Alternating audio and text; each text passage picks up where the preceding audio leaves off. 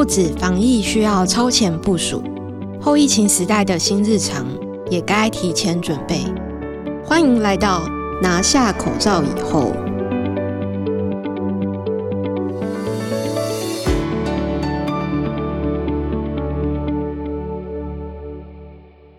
各位听众，大家好，欢迎收听由静好听与台大风险中心共同制作播出的《后疫情时代拿下口罩以后》。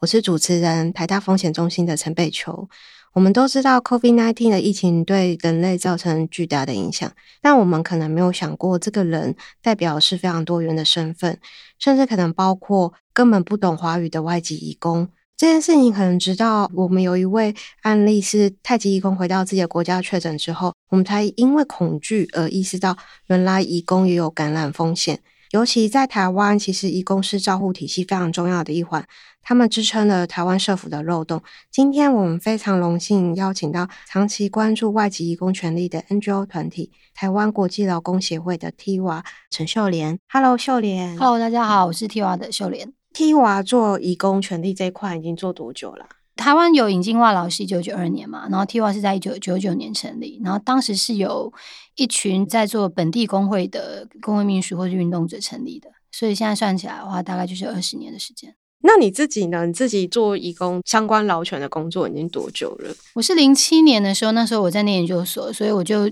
在一个机缘底下，经过我的指导教授的介绍嘛，就到 TIWA 当职工。然后在零八年初，当时 TIWA 刚好 NGO 是这样嘛，如果你没有钱的话，你基本上就不太可能请新的工作人员。所以那个时候他们本来有一个计划，觉得会有一点人事费，就希望我去当兼职的工作者。但最后那个钱没有拿到。但总之我还是去了嘛，所以就到现在算起来大概就是十四年的时间。那这样像现在大家都在领口罩，那外劳怎么去领口罩啊？你可以去看哦，就是前面当我们在讨论口罩荒的时候啊，其实就会有一些记者，就他对义工比较理解，或者是比较同情义工的记者，就会不断的追问我们的陈时中部长，就是说，请问一下，你这个实名制那在台湾的这些就是外籍移工怎么领？那所有制式化回答都是，只要领有合法居留证的人，他都可以去领，他都会这样回答。可是他不会进入细节，告诉你说，第一个，百分之九十的外籍劳工没有正本的证件。好，我看过很多，他会拿一个彩色，就比较好的彩色影印，然后帮你护背起来。这个是为了让你应付，如果有警察临检你的时候，你可以给他看，然后警察可以看上面的号码，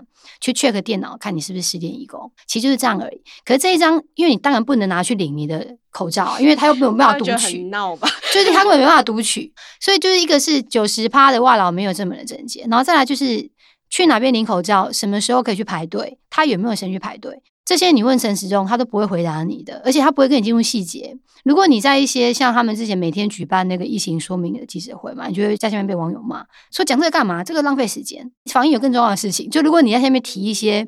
这样类似的问题，你就会被网友群起的围攻，甚至有记者只是在下面提问，就是因为第一开始是三十二例是一个事件义工嘛。所以开始就有记者去提说，那怎么保障在台湾工作？现在有大概七十五万左右的外籍劳工，就开始有下面会有网友一直骂他们，说他们这些人就不是台湾人啊，干嘛管他们？然后他们出来会不会传染给台湾人啊？所以他们最好就是就不要出门啊。只要大家有兴趣去划那些留言，就会看到非常可怕很多这样的留言。所以我觉得台湾政府他根本无需进入我刚刚谈的细节。那大部分的外籍劳工的确是没有办法去领的。这个没有办法，就是他根本不知道在哪，而且上班的时间他也没办法取啊，因为他不可能说不好意思，老板，我要请假拍口罩，谁管你啊？对啊，好像会变成连出门都很困难这样子。我们开始疫情比较严重是农历过年前嘛，所以二月开始之后，在三月跟四月，我们接到很多的申诉，是关于因为防疫，然后雇主担心外劳出门会被传染，所以看护工的状态是本来可能一个月会有一天的休假，或两个月有一天就都被取消了。所以很多看护工他被迫长时间被绑在雇主的家里面，然后唯一一点点的休假权也被剥夺了。那工厂的工人他就会用一种方法，是因为工厂因为有劳基法保障嘛，所以他一定要让他休假。所以这个时候呢，雇主就会宣布说：好，礼拜六、礼拜天是你的休假，但是你不可以出工厂，你只能在围墙里面走动。就某种是变相的限制工人的行动的自由。我曾经跟几个工人聊天嘛，他们就会讲说，他就会问雇主说：“哎，我为什么不能出去？我有戴口罩啊，然后我也勤洗手啊，我用用酒精死喷我的手啊，这样。”然后雇主的说法就是说：“我不知道你出去遇到什么人啊，我怎么知道会不会被传染？你们去那个台北山住在那边那么多人，这样回来，如果你被传染，就会影响我们家，我们家还有老人。”那工人当然心里就会闷闷说：“可是你也会出门啊。”你会搭公车，你会搭捷运啊，你都不会遇到其他人，为什么就我会？只是工人当然不可能这样去跟雇主说，而且以康工来说的话，因为他的休假是没有法令保障的，他的休假就是看雇主要不要给，我不给我就给一天加班费嘛，所以他也不可能因为这个事情去抗议。那工厂的，就是说他被限制不能走出工厂外墙，其他衍生有很多问题是我们没办法想象到，例如说我今天我要买女生的话，我买卫生棉怎么办？我根本不可能出去买，工厂里面也没有合作社或是全联嘛，他就会变成是他委托中介去买，然后这个时候呢，假设一包卫生棉七十五块，中介就会跟他收一百块。然后我们是女生，我们就会知道，例如说你会有实际你习惯使用的品牌，你就跟他说我要买呃叉叉叉品牌什么什么什么，可是买来的永远不是你要的那一种，因为对中介来说我无所谓，我就随便去买，我管你是哪一种。然后他一方面又收高价，这是实际上我们遇到的申诉案，一方面收高于市价的钱，一方面买来不是你要的东西，或者说他需要买一些水果或买一些他平常吃的，就永远都是付出了高价，没有拿到他要的东西。可是这种事情你去申诉就会非常的繁杂跟困难。就是你用这种事情，然后跑去申诉，很多人就会说，那这个牺牲就是限动行动自由啊。可是实际上对工人来说，他很困难。就是我一方面是有工作权的考量嘛，我到底要不要？因为我要保留这个工作，还是不要？还是我要去申诉说雇主不让我出工厂的门？还是我要去申诉中介收我高于市价的卫生棉的价格？就是大家可以想象一下，这刚刚的申诉跟他背着中介费，跟为了留在台湾继续工作，这两个哪个轻重缓急，他就会比较嘛。所以工人就会忍耐。他们就会一直无限的忍耐，他就无限的忍耐，就希望这个疫情很快过去。这样。那刚刚讲到说，就是其实政府他们都会说什么？我其实也有翻译成四国语言呐、啊，然后他们应该都知道说那些资讯什么。嗯、那实际上真的就是他们取得这个资讯算是方便吗？还是就因为有翻译，所以他们就可以知道那些资讯吗？其实这个大家可以自己试试看哈。就是曾经有一个记者在访问，他也问到类似的问题。我就跟他说，这些东西很难到外劳的手上。那他就说怎么可能？我在网络上就早就找到了啊，为什么你会说不能到我老手上？我说那你怎么找的？他就说我就是打那个啊防疫资讯啊，或者说防疫资讯印尼语，哎就跑出来。我说那你打的什么字？他说中文啊。我说哎对啊，就如果我今天我是一个印尼工人，我想要理解我怎么保护自己，我根本无法打印尼语的。这个所谓 COVID 的防疫资讯，找到任何的资讯，啊、你必须先打出中文防疫印尼语，我就会连接到劳法署一个网站，然后里面就会连接到一个印尼语的说明，你要怎么勤洗手，你要戴口罩啊，或者说现在隔离有相关的政策，如果你是要隔离，你要遵守，不然你又会罚款啊，你才会连接到。可是对于台湾 七十五万公人来说，到底有谁可以用他的手机打出这几个中文字呢？所以我觉得那个资讯呢，就是只讲这次防疫的话，或者说讲其他法规，其实都是一样的问题。我觉得这次防疫它还是算是做的比较快的。从我们开始成立防疫指挥中心到有所谓四国语言被发现出来，大概是三十天的时间。以往我们在讲更往前推一点，修劳基法，或者说我们在修一些旧服法跟外劳相关的法令，是完全没有任何母国他们看得懂的语言，连政策宣导或询问都没有。那这个防疫是因为他攸关到台湾人嘛？因为这些人在台湾生活嘛，他如果不知道这些资讯，他有可能真的造成一个比较大的群聚啊，或者是互相的感染，对，就是所谓大家会讲的防疫破口，所以他很快就把它翻出来了。但是对于政府来说，就是外籍劳工他不是他作为防疫的最主要的对象，所以他的想象他不会是我要第一手让他们知道。你看，我们是台湾人，你随便打开电视，你就会看到。一大堆卫福部的广告，对啊，所以你很清楚知道他的防疫的对象是台湾人，所以他会想尽办法用一种方式，是让台湾人可以很快的透过不同的管道得到防疫资讯。可是外劳因为是刺激的嘛，就不是他主要想象的对象，所以他就会用一种我有做了就好了。我觉得对移工最有效的方法，你就是一个一个直接去告诉他们。你就是真人到现场，你就是下去发。因为大台北地区或是台湾北部来说，桃园中坜、台北车站、桃园的所谓后站，很多商店街或很多小吃店，你都知道他们放假会去哪里。讲真，你就是派人，就是一个个去发去做宣导就好了。那真的比你去买那个大幅的什么电视广告来的有效多了。但是这个当然反过，它就是有个成本效益的问题嘛。我要派人去，而且我一定要有会讲母国语言的，我又要台湾人，又要双语人员，然后我可能花一整天在那边。嗯，他们等我想完这些事情之后，他就会决定我买广告。疫情爆发的时候，嗯、根本就没有本国的看护敢进医院照顾，因为他们都知道说这风险很高，想到杀死什么。对啊，大家知道和平医院的事情多可怕，啊、而且和平医院死了多少看护工。对啊，你看，然后像全部都是外籍看护去医院里面照顾，那如果没有那些外籍看护，那些病人要怎么办？陈时中在记者会上就是直接就是说，不管劳动部他要怎么查，我不管。可是最少在卫福部的范围，在医院里面，我们不会去做身份确认，就是我们不会去做他身份合法与否的确认问题，我们只会去做卫教相关的教育，就是我们只会去做到的是他知不知道相关的防疫资讯，他在卫教方面的工作他有没有办法做好，我们只管这一块，所以我们不做身份的确认。所以那时候就大概很多人说啊，这个陈时中的真的很棒啊，真的了解这个，就是很体恤外籍劳工啊。可是其实我觉得这个问题背后真正关键是你刚刚讲的，是因为你如果我们台湾的社福体系，护理师、医生已经都过劳了，这个人力不足问题是长期以来的问题。没有足够的看护工是长期的问题。如果你今天有临时家人住院，你去医院排看护工，我跟你讲，你一个礼拜都排不到。对啊，是非常困难的。所以他清楚知道，如果我把所谓的逃逸外劳，我今天真的要查，如果我是逃跑外劳，我就知道就闪人了。我还在那边跟你那个嘞，因为我就是逃跑外劳嘛，所以我没有合法的所谓劳雇契约的的捆绑嘛，我直接走人就好了。你病人是你家的事啊。因为如果被抓，我就被遣返嘛，所以他知道我只要开始在医院查逃跑外劳，整个医疗体系会崩盘。这个崩盘影响，如果在疫情之外，他可能是有个别医院或什么样的问题；可是，在防疫期，它是整个防疫的问题。所以这个破口是谁造成的呢？就不是有没有逃跑外劳的问题哦，是当你开始查之后，你就是没有足够的人力。所以我觉得陈时中是知道现象是这个样子，所以他知道不能够去查。那等到我觉得劳动部后来就是在整个风向转来转去之后，他就直接说：“哦，好，我们就不查了。”哎，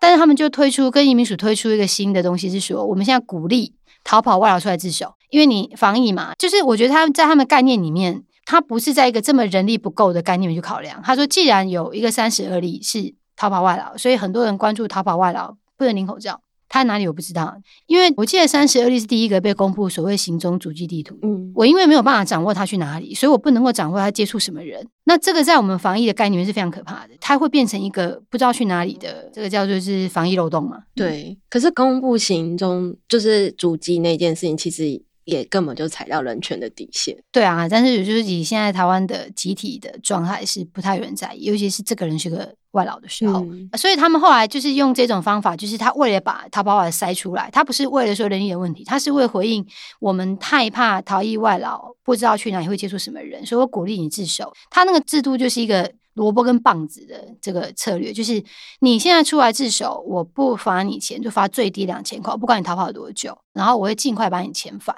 他就会给你一个好像，如果因为如果被抓，你就会罚款嘛，然后你可能就是遣返的时间会比较慢，所以他就是我鼓励你出来，然后我赶快把你送走，然后降低你被做行政裁罚的可能。我记得那个制度是在六月三十号，从他三月公布六三个月的时间到六月三十号，六月三十号之后呢，他就会开始提高罚款，而且他们有直接说了要去立法院提相关的修法，如果你有相关逃跑的话，现在是不管你跑多久，就是罚一万块。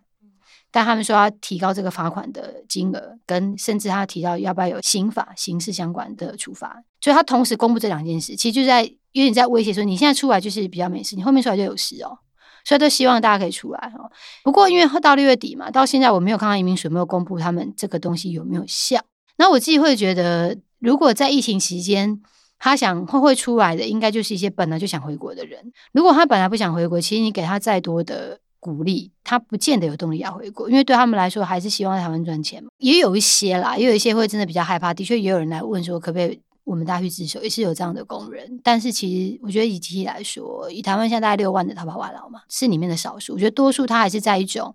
你只要有越强力的赚茶器，或是你想要给我相关的财阀，我为了要保留我在台湾工作的机会，我就会躲到一个你更找不到的地方。那我觉得，反而这才是真正变成一个漏洞的所在。这样疫情对外劳的工作有没有什么影响？他们有就是大量的失业潮吗？还是什么？因为毕竟像很多外销的工厂，他们都变产线都停工了，那对就是那些在工厂工作的工人一定会有很大的影响。的确是有蛮大影响。从二月开始有几个，一个是无薪假的状况，因为没有订单，所以就直接放无薪假，而且是直接扣薪的那种无薪假。其实，在法上面是违法的，但是对于工人来说，他就会想说，最少我现在还可以在这边工作，如果产线恢复，就可以再继续赚钱嘛。所以他还会有无薪假的问题。那另外一个是无薪假到一个一个阶段之后，如果他产线还是没办法恢复的时候，他就会有关闭产线跟裁员的问题。那对外劳来说，他最困难的就是说，现在谈都是依法依照劳基法，我因为业务紧缩，所以我只能把你裁掉。我会依法付你一个月的资遣费。我付完之后呢，那你就进入六十天的转换雇主的期限去找工作。可是因为集体的景气是不景气的嘛。当我去外面找工作的时候，其实我根本找不到工作。可是我的转换雇主就只有六十天，这六十天就时间一直在跑，跑到六十天到，如果我找不到工作，我就要被遣返。那今天就算我跟这个雇主签的是一个三年的契约，他一年半之后就因为 COVID，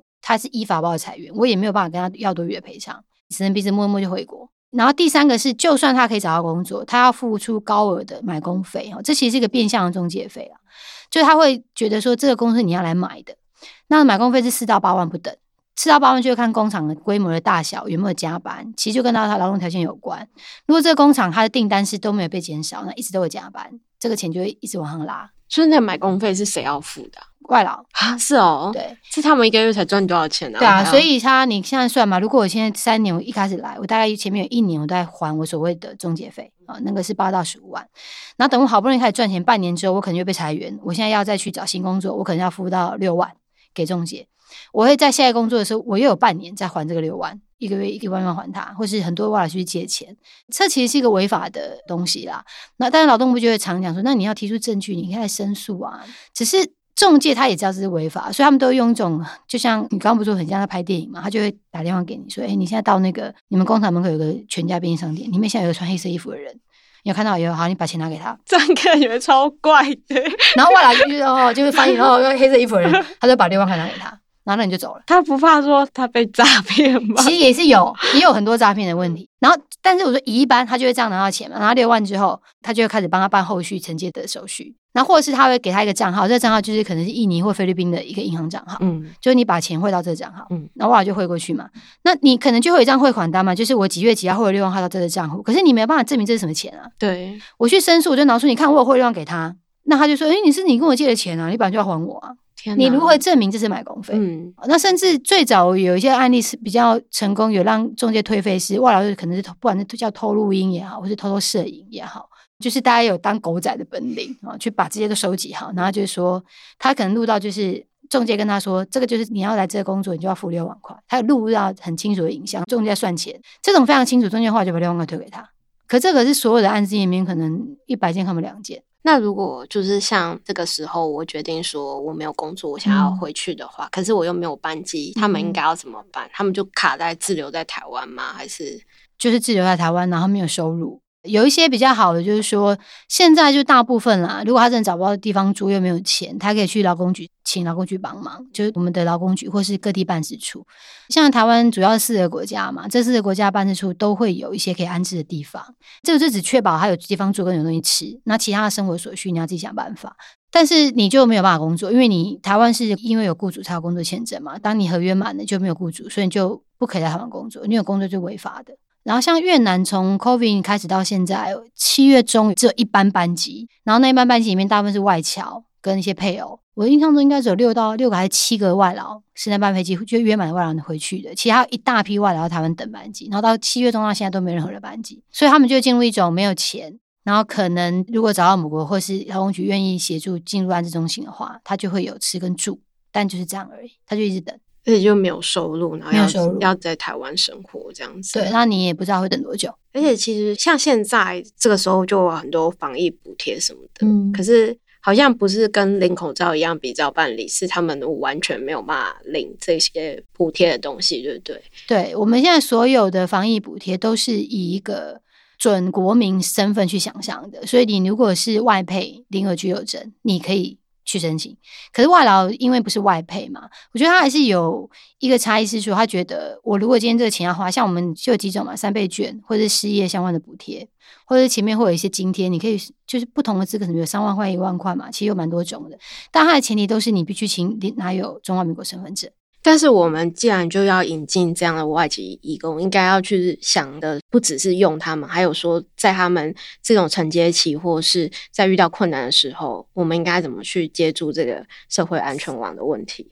我就会认为有几个，一个就是说讲先讲逃逸外的部分啊，我觉得我们就要承认我们就是有这样人力需求，而且制度上我们的移动制度就很烂嘛，烂到人家就宁愿逃跑，不要变成合法工人嘛，你要不要改这个？如果你今天要把这制度改的，就是讲自由市场的逻辑好了。今天自由市场的逻辑的自由，不是只有雇主的自由是自由，而是外籍劳工的权益跟保障，还有他作为一个自由工人，这个也要被重视。我们永远就只有谈雇主被限制什么，但也不去谈你限制的外劳什么。如果要放开所谓市场竞争逻辑的话，你就让外劳跟本劳同工同酬，其实就没人要去做逃逸外劳嘛。这是一个，因为当他不是逃逸外劳的时候，就不会进入我们想象的防疫漏洞。那这个当然是尽量，我觉得还是会有人逃跑啊，他不会有百分百完美的。然后另外一个就是，我觉得我们必须要先承认一个东西，就是说，我们不是给外劳工作，我们在对他好，而是我们台湾有这个需要。我们台湾的需要是在于先于外劳来台湾工作之前的，所以在这个底下，我们保障外劳的劳动条件，或者是你刚刚提到，我们把整个社会安全网弄得比较完善，并不是为了外劳，而是为了台湾集体的劳动的市场。